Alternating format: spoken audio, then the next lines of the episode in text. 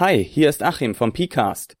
Lust auf noch mehr Podcasts über alle Arten des nicht elektronischen Spielens? Dann schaut auf analogspieler.de vorbei.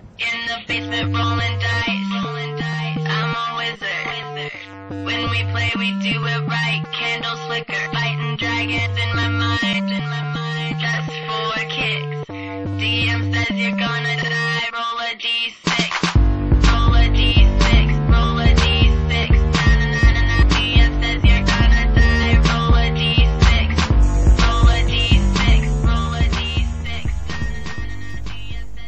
Hallo und herzlich willkommen zum zwölften Plotsprenger. Mit mir im Studium wie immer, Dominik. sehr erfreulich.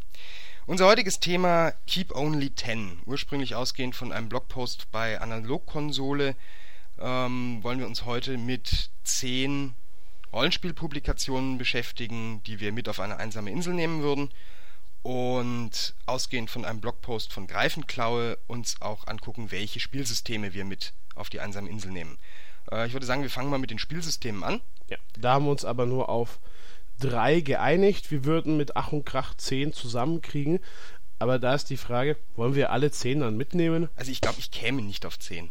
Echt nicht. Ich glaube, ich käme nicht auf 10 Systeme. Also wer mit kommt dem auch noch, wie viel man das einteilt. Wenn man dann sagt, ja hier, DSA ist was eigenes und dunkle Zeiten ist wieder was eigenes, dann könnte man vielleicht was draus machen. Ich würde aber, glaube ich, die dunklen Zeiten gar nicht mit auf die einsame Insel nehmen wollen. Eben, das meine ich ja. Bei den zehn würden wir dann Sachen mit auf die Insel nehmen, die wir im Normalfall eigentlich gar nicht mitnehmen würden. Genau, deswegen haben wir gesagt, wir machen drei. Genau. Und äh, ich fange an. Okay, also ähm, Nummer drei, wir haben so ein Ranking gemacht. Nummer drei wäre bei mir definitiv DSA. Das Warum? System DSA, ähm, weil es alles bietet, was ich in Sachen Fantasy haben möchte, weil ich ähm, zwar mit dem System nicht hundertprozentig zufrieden bin, weil es aber doch ziemlich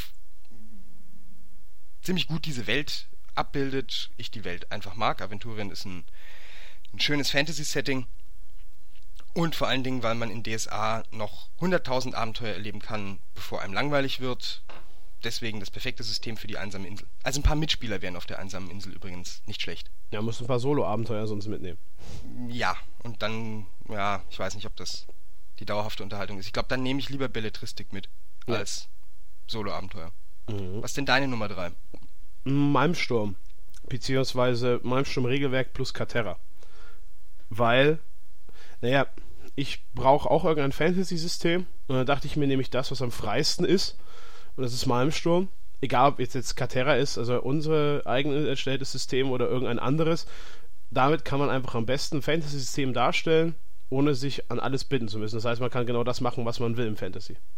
Und du hast ein System, was sehr narrativ ausgelegt ist. Genau, das heißt, ich muss mich nicht mit Regeln rumquälen, weil ich denke mal, auf der einsamen Insel wird das immer ein bisschen schwierig. Ja, und du hast vor allen Dingen, gerade wenn du Malmsturm mitnimmst und Katerra mitnimmst, auch was anderweitiges zu tun, als nur zu spielen, nämlich weiterentwickeln. Genau. Vielleicht sollten wir dir einfach mal so ein Stipendium für die einsame Insel ähm, besorgen, dass du dort Katerra fertig entwickeln kannst. Ich empfehle die Pitcairn Islands. Okay, danke. Warst du da schon mal?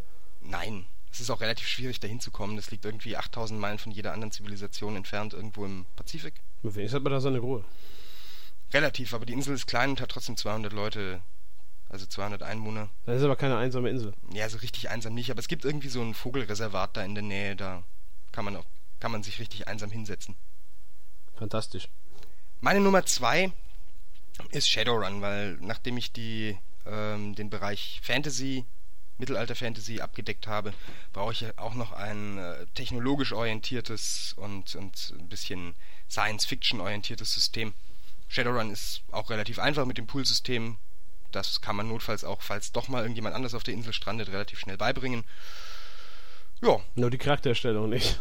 ach, die Charaktererstellung ist jetzt bei Shadowrun 4 auch nicht so unendlich schwierig. Ja, ist schon, da geht's Außerdem noch. habe ich ja Jahre wahrscheinlich Zeit, bevor der nächste strandet, um Charaktere für die zu bauen. Dann können Sie schon mal mit vorgefertigten Charakteren anfangen und ich optimiere die Powergame für Sie.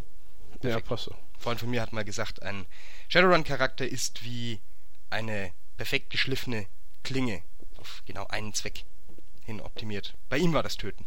Ja, meistens so. Mein zweites System wäre Star Wars. Weil ich auch so nach dem Ding gehe, ich brauche ein Fantasy-System und ein Science-Fiction-System. oder bei dir ist es futuristisch, bei mir ist es eher Science Fiction. Und weil ich Star Wars liebe, ich bin damit aufgewachsen, ich liebe das System, ich liebe meine Spieler, die das mit mir spielen. Es macht total viel Oh, Spaß. danke. Ja. Da dachte ich mir, ja, Star Wars ist da ganz gut. Habe ich Star Wars auf der Insel. Ja, und es gibt auch jede Menge Publikationen dafür, das heißt, du hast auch gleichzeitig einen Riesenberg an Lesen, an Lesestoff. Richtig. Ja. Dann kommen wir jetzt schon zur Nummer 1 der Systeme. Also meine Nummer 1 ist Cthulhu. Ich würde wahrscheinlich die deutsche, deutschen Publikationen von Pegasus mitnehmen, aber Hauptsache äh, die 20, äh, W100-basiertes Cthulhu-System würde ich mitnehmen.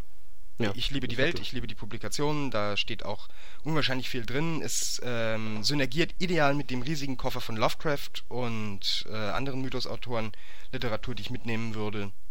Einfach perfekt. Nummer eins. Ja, bei mir die Nummer 1 ist sehr verwunderlich. Es ist ein System, was ich noch nie gespielt habe. Ich besitze es nur. Mutants and Masterminds.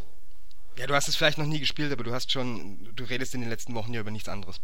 Ja, na, weil ich habe mir das, nachdem ich The Amazing Spider-Man Kino gesehen habe und demnächst auch Batman sehe, also jetzt gerade, und die Avengers natürlich noch, ähm, das heißt gerade wieder Superheldenwelle ist, dachte ich mir, naja, man könnte es ja eigentlich mal im Rollenspiel spielen und habe mir dann die Regelwerke besorgt. Also es gibt zur neuen Edition bisher nur zwei, soweit ich weiß. Das normale Buch und das Hand Gamers, das Book und so. Und ich bin absolut begeistert von diesem System und ich will jetzt schon alle anfixen, dass wir das endlich mal spielen. Ich weiß, ich weiß. Wir haben immer noch keinen Termin, aber wir werden das irgendwann hoffentlich mal spielen, Ja, das wird sicher lustig. sofern ich dann noch da bin.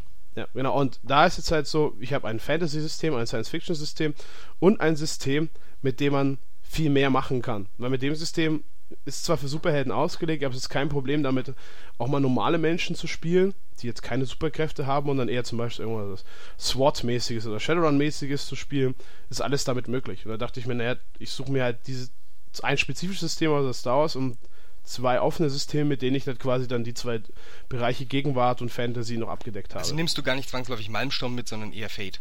Ja, so kann man es auch Okay. sagen. Ja, ich hatte überlegt, ob ich irgendwo hier die World of Darkness reinpacke, weil man in der World of Darkness ja auch alles Mögliche machen kann. Mhm. Von Zombie-Apokalypse über Mittelalter, Mys Mystery-Plot bis eben spezifische Vampire-Werwolf-Sachen oder sowas. Und das finde ich halt sinnvoll, wenn man das dann halt ähm, ja, mitnehmen kann. Ich bin ein bisschen verschnupft, also nicht äh, wundern, wenn ich da ein bisschen mal rumrotz. ähm, Und wir sind beide Raucher.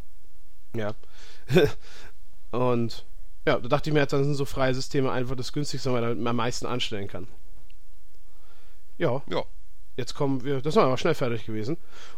Und jetzt kommen wir zu den Publikationen. Das wird ein bisschen länger dauern, da haben wir uns zehn rausgesucht, obwohl ich sagen muss, echt zehn sich raussuchen, war echt anstrengend. Ja, wir haben auch ein bisschen gecheatet, das werdet ihr dann, werdet ihr dann merken. Ähm, möchtest du mal mit der Nummer 10 anfangen? Ja. Meine Nummer 10 ist das World of Warcraft Grundregelwerk. World of Warcraft ja auch ein Rollenspiel auf die 20 basierend. Da dachte ich mir, naja, ich mag World of Warcraft, ich spiele es zwar zurzeit nicht, aber ich mag's.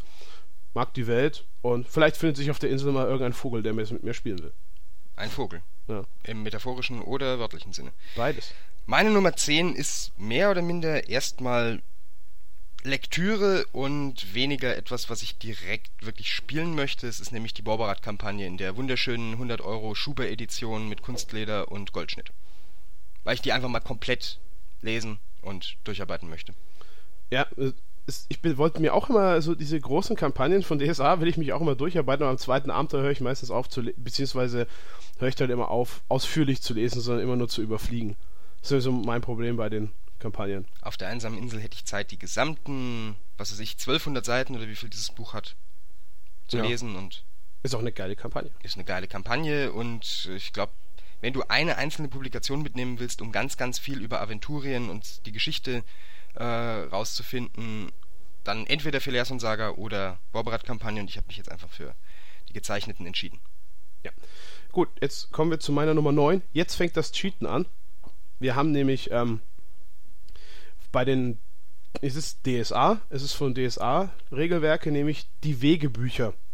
Das Problem daran ist, wir wussten nicht, ob wir die jetzt als ein Ding nehmen. Das heißt, es Nein, sind Einzelpublikationen, es sind einzelne gebundene Bücher. Ja. Jedes, äh, als Buchwissenschaftler sage ich, jedes Buch hat ne- eine einzelne ISBN, die ganzen Wege. Ähm, Bände, also sind es einzelne Publikationen. Genau, und dann haben wir uns entschieden, das ein bisschen trotzdem zusammenzufassen. Ähm, also 9, 8, 7 und 6 sind die Wegepublikationen von DSA, das heißt Wege der Helden, Wege des Schwertes, Wege der Götter und Wege der Zauberei. Also wir haben nicht alle genommen, Wege der Entdecker ist nicht dabei, Wege der Alchemie ist nicht dabei. Übrigens ist Wege der Entdecker richtig scheiße.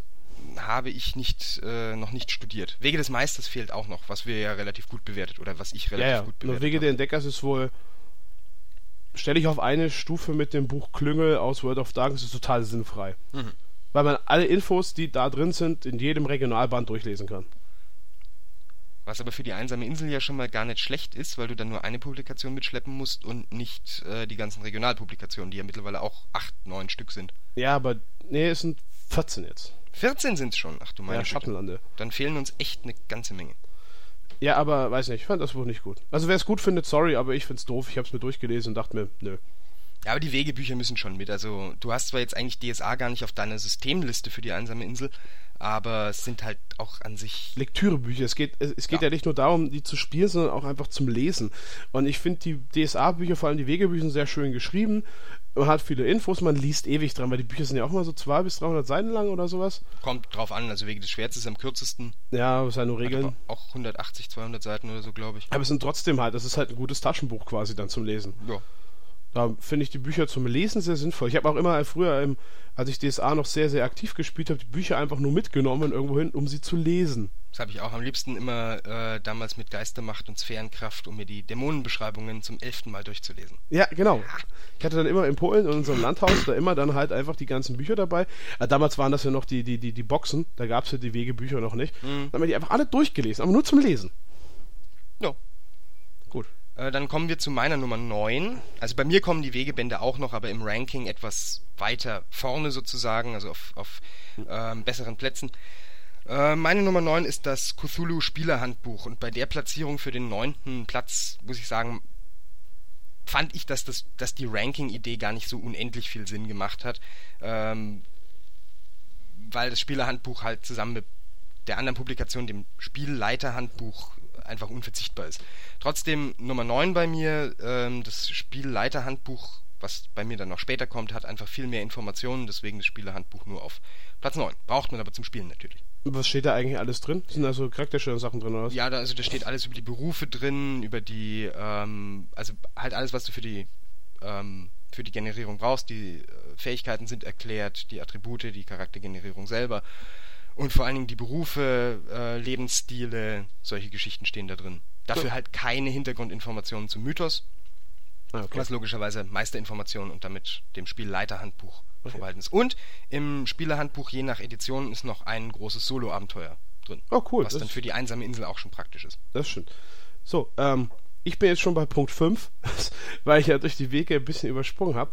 Das fünfte ist auch wieder eine DSA-Publikation, der Lieber Canciones, das Zauberbuch von DSA, weil ich dieses Buch einfach absolut faszinierend finde. Es ist einfach total lustig, sich das durchzulesen, was es für. Ja, und sich vorzustellen, was man. Also, wenn man einen Plot erstellen will für DSA, einen schnellen, dann einfach mal lieber Canciones-Stechen machen und gucken, welcher Zauber kommt raus und da ist genug Inspiration drin. Ja, das, ich finde diese Bücher einfach, also Lieber Canciones, das Buch, das ist einfach der Hammer. Ich mochte es auch schon den alten Lieber Canciones, der ist aber anders.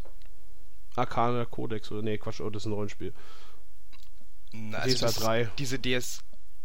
Boah, wie hieß der lieber Canciones in DSA 3 anders? Ja, komm schon. Kann schon sein.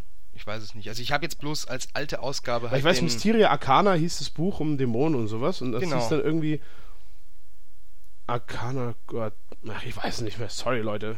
Das DSA 3 ist zu weit weg. Wir recherchieren das nachher noch. Ja. Wir recherchieren das noch und liefern die Informationen dann im Blogpost zum Plotspringer nach. Genau. Ähm, also ich finde dieses Buch einfach super, weil einfach, das sind ja irgendwie so 150 Zauber oder so, oder sogar 180 Zauber. Also sehr, sehr viele. Wenn Ähm, du die Deluxe-Edition hast und vielleicht auch in der in der ähm, knapp DIN A4-Publikation sind hinten auch noch die ganzen Rituale der verschiedenen Repräsentationen drin. Hm, ja, stimmt. Na gut, das habe ich nicht. Und ähm, es sieht einfach super aus und es liest sich super. Ich kann einfach über dieses Buch nur Gutes sagen. Ist zwar viel Regelgebumse drin, aber mein Gott, das sind halt Zaubersprüche, da müssen die Regeln halt drin sein. Aber einfach so die Beschreibungen. Die, die DSA-Zauber haben ja sowieso irgendwie so einen eigenen Flair, den ich sehr angenehm finde. Ja, und bei der Verbreitung steht ja auch manchmal irgendwie so eine lustige kleine Rohal-Anekdote drin. Dann ist immer lustig, einfach zu gucken, wie wirkt ein Zauber reversalisiert. Ja, das, das habe ich auch mal früher gemacht. Und dann, ah ja. Oder Allein schon die Schelmensprüche sind schon Spaß genug. Das stimmt, das stimmt. Dichter und Denker. Wir könnten mal eine Episode aufnehmen. Dichter und Denker. Nur- Verzaubert. Genau. Oh Gott. Das wird anstrengend. Das habe ich mal in einem anderen Podcast gehört. Da haben sie auch gesagt, wir machen jetzt ab jetzt, wir haben ihre Infos gebracht, jetzt diskutieren wir über folgendes Thema. Ich weiß leider nicht mehr, um was es ging, Mhm. aber nur in, im Reimschema. Schrecklich. Und das Lustige, da war ein Rapper dabei, der halt privat rappt Mhm. und der hat kein Wort gesagt. Oh, Das war sehr peinlich. irgendwie schon, weil ich dem jetzt die Impro-Skills da zugetraut hätte, das ja. zu machen. Also das war mal kurz off topic. Jetzt Wir sind jetzt bei meiner Nummer 8, gell? ja. Meine Nummer 8 ist, ist Mal Malmsturm, also die ähm, Hauptpublikation mit, Mhm. also die, die, der große Download auf der Website. ja, ist auch ein super Buch. Ist ein super Buch, äh, bietet auch genug Anregungen, um lange damit Spaß zu haben. Enthält alle Infos, die man so braucht und ist wirklich schön gestaltet. So ein Buch, wo man sich dann am Strand dieser einsamen Insel liegend Ja. schön damit beschäftigen kann. Das stimmt, ja. Ich erinnere mich auch, wo, wo ich mal einen Krankenhausaufenthalt hatte, da habe ich auch irgendwie mir von meiner Mutter dann alle Bücher von DSA mitbringen lassen und noch andere Regelwerke, die ich hatte, nur um sie zu lesen. Das bildet. ja, Geht so man halt. gestärkt in die nächste Runde. Ja, genau. Gut, äh, jetzt sind wir bei meiner Nummer 4. Das ist der Mutants and Mastermind Game Masters Guide. Den hatten wir damals, als wir ähm, Spielleiterpublikationen ähm, rezensiert haben, gar nicht drin, weil ich es damals noch nicht kannte. Und ich habe mir den ja auch jetzt geholt. Und einfach ein fantastisches Buch. Also, äh, wisst zwar weniger, es geht weniger um diesen Meta-Bereich des Spielens, so was mache ich mit Spielern, die krank sind oder mit Spielern, die nicht mehr passen oder sowas, was eigentlich drin sein sollte. Ähm, es geht eher darum, wie man baut man den Plot auf, was ich eigentlich auch ganz sinnvoll finde. Also die haben da verschiedene Archetypen von ähm, äh, Bösewichtern drin, so typische Superschurken, plus wie baut man einen richtigen Superschurken-Plot auf. Mit allen möglichen Sachen. Echt ein klasse Buch, liest sich auch, Auch so schön. über, über also ka quasi Kampagnen. Ja, genau, also. Kampagnenideen schon. Wie baue Und- ich, wie baue ich ihn in jedem Abenteuer ein, dass er irgendwie mal zumindest kurz auftaucht und Genau. solche Sachen. So was, Cool. äh, Ist sehr lustig, er bringt auch dieses Flair, dieses typische Superhelden-Flair einfach mit. Also, und ähm, toll ist auch 100 äh, Superschurkenpläne, wo man einfach dann mit einem W100 drauf würfeln kann und man hat dann einen Plot und aus dem baut man dann halt ein, eine Kampagne oder ein Abenteuer. Oder Das machen wir nachher einfach mal. Ja, das können wir Random Plots auswürfeln. Oh ja. okay, gut. Ja, jetzt bin ich mit meiner 4 fertig, jetzt bist du bei deiner 7. Ich bin bei meiner 7, das ist einfach das äh, Core Rulebook Shadowrun 401D. Ja. Da ist eine riesige Weltbeschreibung drin, lustige Flavortexte. Eine der besten Weltbeschreibungen, die ich in einem Grundregelwerk kenne eigentlich. Ja, ja. Also es war einfach sehr ausführlich und auch vor allem viel mit Flavor. Das würde ich, ich, ich habe es zwar nicht in meiner Liste, aber würde irgendwas austauschen, dann würde ich das auch mitnehmen, weil es einfach geil zu lesen ist. Vor allem deutsche Übersetzung ist gar nicht mal kacke. Das ist ja auch eine Pegasus-Produktion. Ja, das Also, sind Übersetzen einfach gut. Ja, die übersetzen gut, die machen sich, geben sich richtig viel Mühe. Ja, äh, du hast hinten ja auch noch äh, so einen so einen Ausschnitt vom Arsenal drin, du hast einen Ausschnitt von den Magieregeln drin, du hast einen Ausschnitt von den ähm, Technomancer-Regeln Mhm. und den äh, Matrix-Regeln und so weiter drin. Also du hast alles, was du zum Spielen brauchst damit. Und noch eine riesige, flavorvolle, ähm, spannende Weltbeschreibung. Ja, genau. Ja. So, jetzt bin ich dran. Jetzt bin ich bei meiner 3.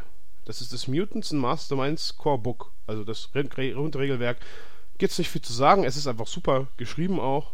Zwar nicht mit so viel Flavor jetzt drin, weil es keine Weltbeschreibung drin gibt. Das ist ja wirklich so ein reines Regelwerk. Aber wenn man sich das Buch schon einfach durchliest, dann hat man eigentlich mal schon zig Ideen, Und Lust darauf. das zu spielen, ja. Ist ja das selten gewesen, dass ich ein Buch gelesen habe und sofort es spielen wollte. Ja, man, man merkt, du bist absolut Feuer und Flamme für das System. Oh ja. So, jetzt sind wir bei deiner 6. Wir sind bei meiner, genau, 3 through 6 sind wir bei mir angelangt. Das sind nämlich auch die Wege-Publikationen. ich würde da vom Ranking her sagen, auf Platz 3 ist Wege der Helden, auf Platz 4 Wege der Zauberei, auf Platz 5 Wege der Götter und auf Platz 6 Wege des Schwerts. Man braucht sie einfach alle und ja, Obwohl der Anfang ist angekündigt, man braucht nur Wege der Helden, um zu spielen. Ja, aber man braucht sie letztlich auf jeden Fall alle.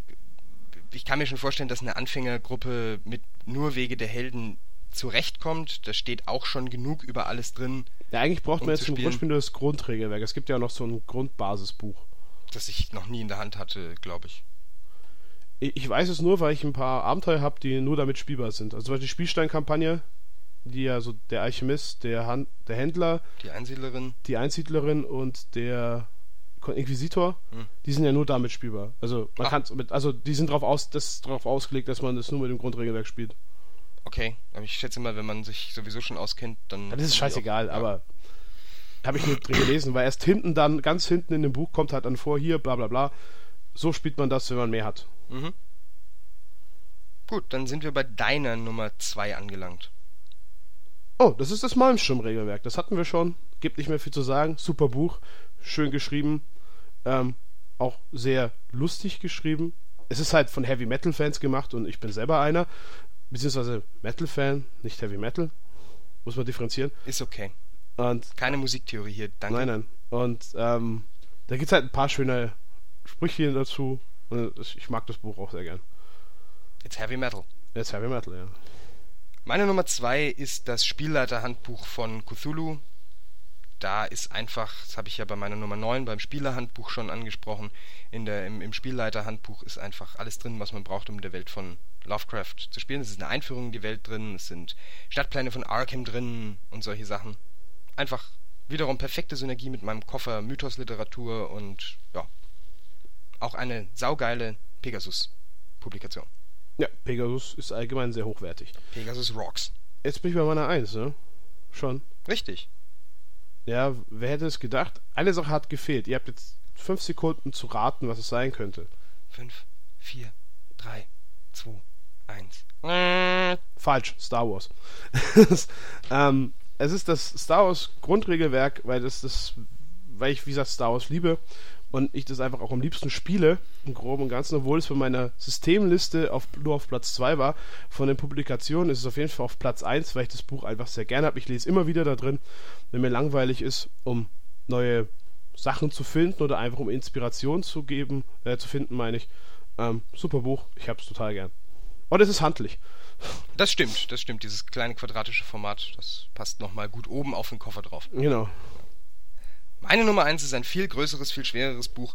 Ähm, und die schönste Ulysses, äh, die schönste Pegasus-Publikation, die ich besitze, nämlich der Band zu den Traumlanden. Das hast du ja mal rezensiert vor kurzem. Das habe ich schon vor langem rezensiert Oh. und vor kurzem rebloggt. Das habe Okay. ich damals noch vor, keine Ahnung, zwei Jahren, als ich es gekauft habe, in den Seitenhieben rezensiert und nachdem ich die Seitenhiebe jetzt abgeschaltet habe, weil ich die Datenbank brauchte vor allen Dingen, ähm, habe ich die Rezension mal jetzt bei Cyclopean Citadels rebloggt. Ja, Traumland ist einfach ein wahnsinnig toller Band. Es ist hinten eine große Karte der Traumlande drin und so wie man mit seinen Spielern die Traumlande Ewigkeiten erkunden kann, kann man das auch anhand dieser Publikation notfalls allein auf der einsamen Insel. Tausend Kreaturenbeschreibungen, tausend Ortbeschreibungen, viel Flavortexte und ich glaube vier oder fünf größere Abenteuer, teils in den Traumlanden, teils so in der Zwischenrealität zwischen Traumlanden und unserer Wirklichkeit. Ja, hast du schon oft davon erzählt. Also ich habe mir das Buch ja auch kurz in der Hand gehabt, als ich mal bei dir war letztlich. Mhm. Und einfach nur vom Durchblättern, ich habe keine Zeit gehabt, da irgendwas zu lesen, habe da vielleicht fünf Minuten rumgelernt. Super Buch. Also Es ist geil illustriert, es hat einen Silberschnitt, es ist limitiert auf äh, eine gewisse Anzahl von Exemplaren, was es dann auf der einsamen Insel noch wertvoller macht, wo es eh keine Marktwirtschaft gibt. ja, aber in 20 Jahren wirst du richtig reich damit. Ganz bestimmt, ganz bestimmt. Es steht jetzt schon, ich habe neulich mal recherchiert, für irgendwie teilweise 150 Euro bei Ebay drin. Also Nice. fürs Dreifache des ursprünglichen Preises. Ja, keine Ahnung, ob es weggeht. Ja gut, aber, aber da muss ich auch sagen, dass so Rollenspielbücher echt, vor allem wenn du eine Edition hast, die jetzt nicht mehr aktuell ist, oder so, sind die Bücher aber kack viel wert.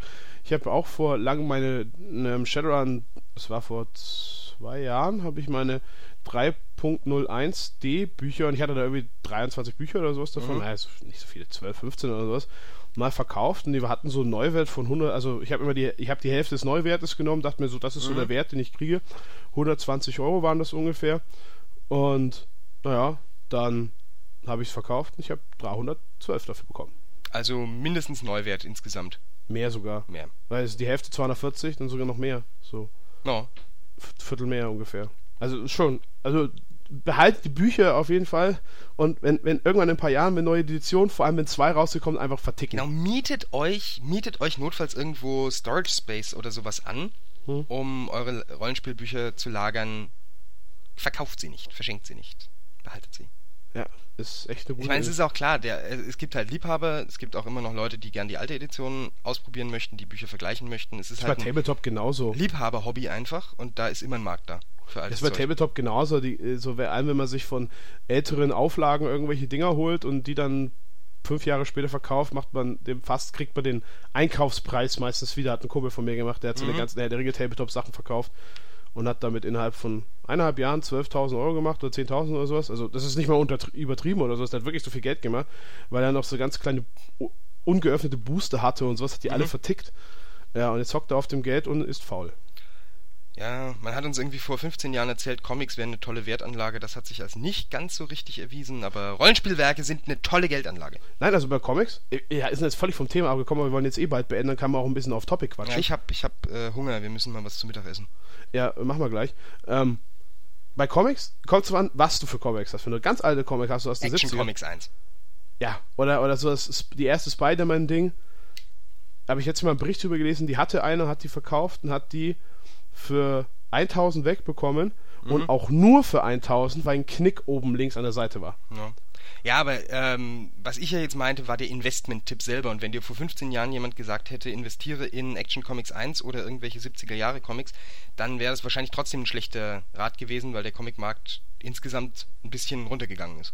Ja, gut, so kann man es auch sehen. Ja. Ja. Also wir sind jetzt bei ungefähr 26 Minuten. Ähm, wir Ach, sind das auf. geht ja noch. Ja, Geht ja noch total. Ja klar. Darum wollte ich jetzt ein bisschen auf Topic quatschen, einfach nur so, um auf die um 30 zu kommen. Ah, ja, aber nee, vier Minuten, so lange hält mein Magen nicht mehr durch. Ich würde sagen, wir brechen jetzt mal ab. Ja, genau. Äh, also wir sind fertig. Wir haben unsere Top 3 Spielsysteme, Top 10 Publikationen mitgebracht. Ist lustige Mischung, fand ich dann so im Nachhinein jetzt. Ja, ja, äh, ein bisschen Überschneidungen hatten wir. Wir haben ja gar nicht mehr so viele. Ich hätte mehr gedacht. Eigentlich hauptsächlich die Wegereihe, ne? Ja, ja. Aber das ist in meinem Sturm. Wegereihe und meinem Ich dachte ja eher, dass, dass die World of Darkness Sachen mehr mit reinkommen, weil World of Darkness ja, obwohl es ja dafür äh, festgelegte Spielwege gibt, wie Vampire, Werewolf, Mage, Mage, Geist, was auch alles gibt. Ähm, Changeling. Changeling Changeling. nicht zu vergessen. Ja, Changeling. Oh Gott. Cockdalf. Cockdive, ja. Insider für alle, die damals beteiligt waren und hier eh nicht zuhören. ja, wahrscheinlich. Keine Ahnung. Wahrscheinlich Hoffentlich. nicht. Ähm, äh, Wir haben schon einige von denen beleidigt. Hoffentlich hören die nicht zu. Oh, oh, oh. Ja. Ähm, Nee, aber man merkt anhand von so einer Zusammenstellung, gerade auch wenn man es als Ranking macht, einfach, was einem wirklich am Herzen liegt und was einem wichtig ist. Und da ist die WOD offensichtlich einfach nicht mehr ja, nicht mehr so vertreten. richtig. Wir haben ja schon länger damit aufgehört und irgendwie ist es dann so. Wir sind runter, wir sind Aussteiger. Wenn ihr Tipps braucht, aus der WOD auszusteigen, wir sind euer Anspruch. Wir könnten so ein Selbsthilfe-Netzwerk gründen oder so. Für WOD-Aussteiger. Ja. WOD klingt auch nach Droge, wenn man so sagt. ja, stimmt schon. Ja, Also alle, alle Regelwerke, die man abkürzen kann, so DSA, WOD, WoW, SW. Boah, ey, gib mal die Dosis DSA, Mann. Gib mal die Dosis DSA, Mann. Ey, okay, hier kommt echt nur noch Schwachsinn raus. Deswegen, ähm, guten Hunger und Mahlzeit. Bis denn.